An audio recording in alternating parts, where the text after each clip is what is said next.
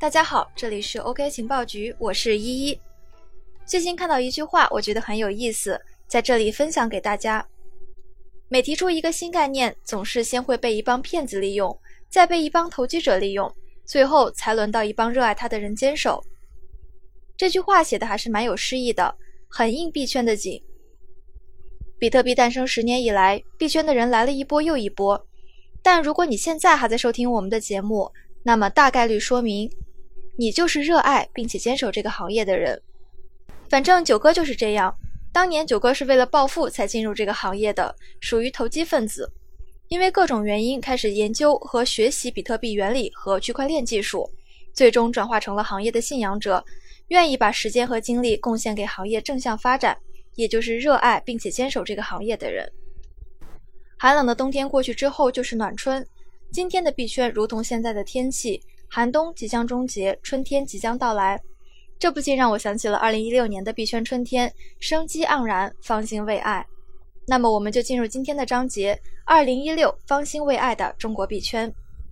伴随着币圈价格逐步回升，连续突破了四千、五千、六千元人民币的大关，在比特币吧消失了一年之久的四十八万哥终于出现了。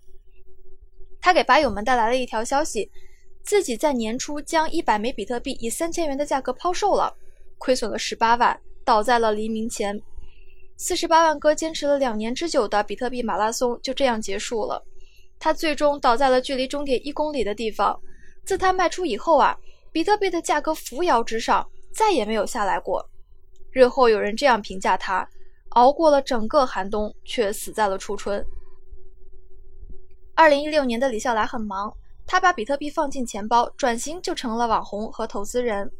二零一五年底，罗振宇陷入了焦虑，逻辑思维的用户增长乏力。为了扩大逻辑思维的影响力，他开始筹划跨年演讲。他觉得李笑来把时间当做朋友的创意最适合选做主题，可以把跨年演讲连续做个二十年。他还把这本书拿到了逻辑思维上售卖，卖成了畅销书。但是卖书赚钱的速度也太慢了。所以，一六年的七月份，李笑来在得到 APP 上推出了付费的专栏《通往财富自由之路》，他也成为了首批入驻得到的讲师。仅仅两个月过后，他的进账就超过了一千五百万元。截止到今天，也就是二零一九年三月二十六日为止，得到的客户端显示，李笑来的《通往财富自由之路》专栏已经有二十二万人订阅了。收益约为四千四百二十九点九万元左右。也正是通过这个专栏，比特币首富才真正的打出了他的名气。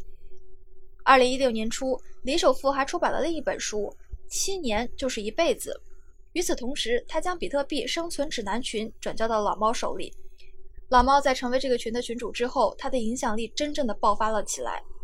后来，老猫这样回忆说：“在他把群主转给我之后。”我开始有了工资以外的收入，迫于社群的成长压力，我不断的学习，不断的输出，然后分享。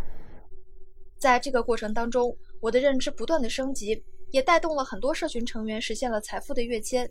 这些成员的口碑造就了我后来的名声。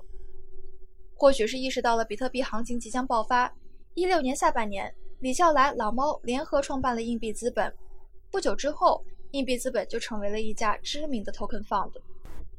二零一五年底，中国第一家 Token Fund 分布式资本成立了。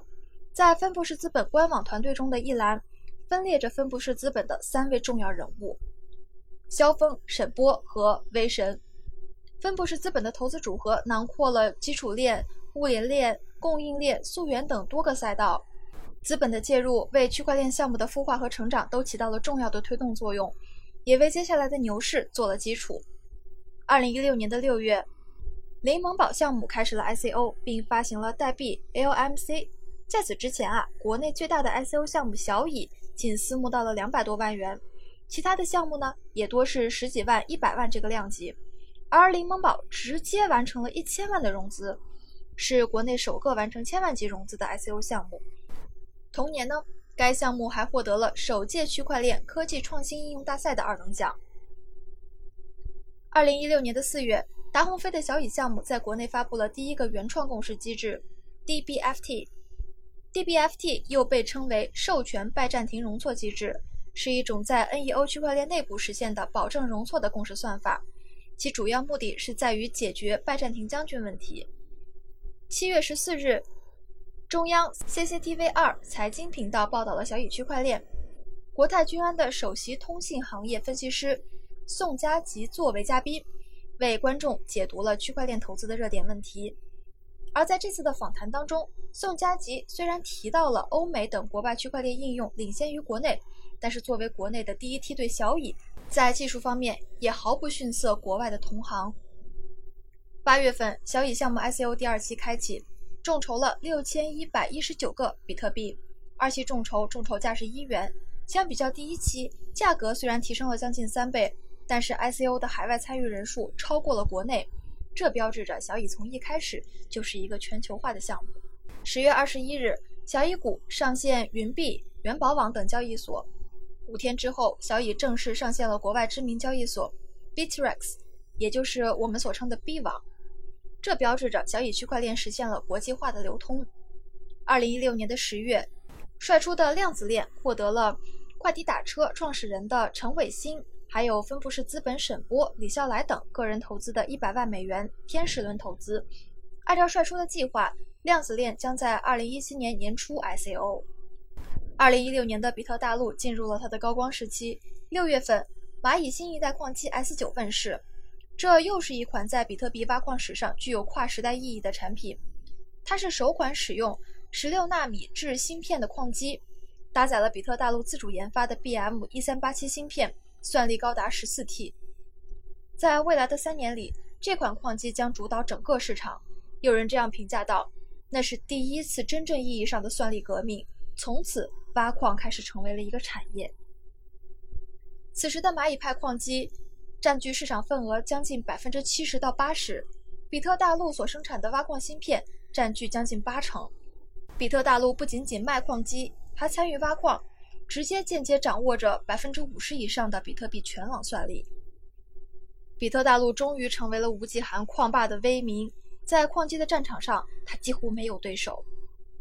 同年十一月，迦南云智的新一代矿机阿瓦隆 A7 开始量产出货，算力为七点三 T。在这个时期，在产品研发层面，比特大陆的迭代速度远远高于迦南云智。S 九矿机所采用的芯片 BM 一三八七验证了杨作兴的设计方法，但是在 S 一三八七流片成功后，比特大陆并未有兑现其他的承诺，杨作兴一气之下离开了比特大陆。二零一六年的七月，在深圳成立的比特威自己开始研发芯片和神马矿机。这一年的宝二爷彻底火了，机缘巧合之下，他被一个项目方以中国矿主的身份邀请参加二零一六年夏季达沃斯经济论坛。那时的他还不知道达沃斯是干什么的，误以为是一帮币圈兄弟坐在一起聊天吹牛，于是他就穿着大裤衩和拖鞋去了。看到他这副打扮，保安不让他进场。经过项目方的出面协调，他才进入会场。入场之后，他发现大家都是西装革履，唯一露腿的就是他和穿裙子的女主持人。会场上那些质疑比特币和区块链的人，都是西装革履的金融界人士。这让二爷感到十分的不爽，于是他用半生不熟的英文反驳了这些人。他语轻似作的声称，比特币的价值就等于未来所有国家 GDP 的价值。对于宝二爷的乱入，大家都觉得很滑稽。一个从事区块链工作的美国人认为宝二爷说的很有道理。现场视频流传出来之后，宝二爷才彻底火了。他在微博置顶了这个视频，还配文说：“我们用了三年就让金融界颤抖。”好了，今天的节目到这里就结束了。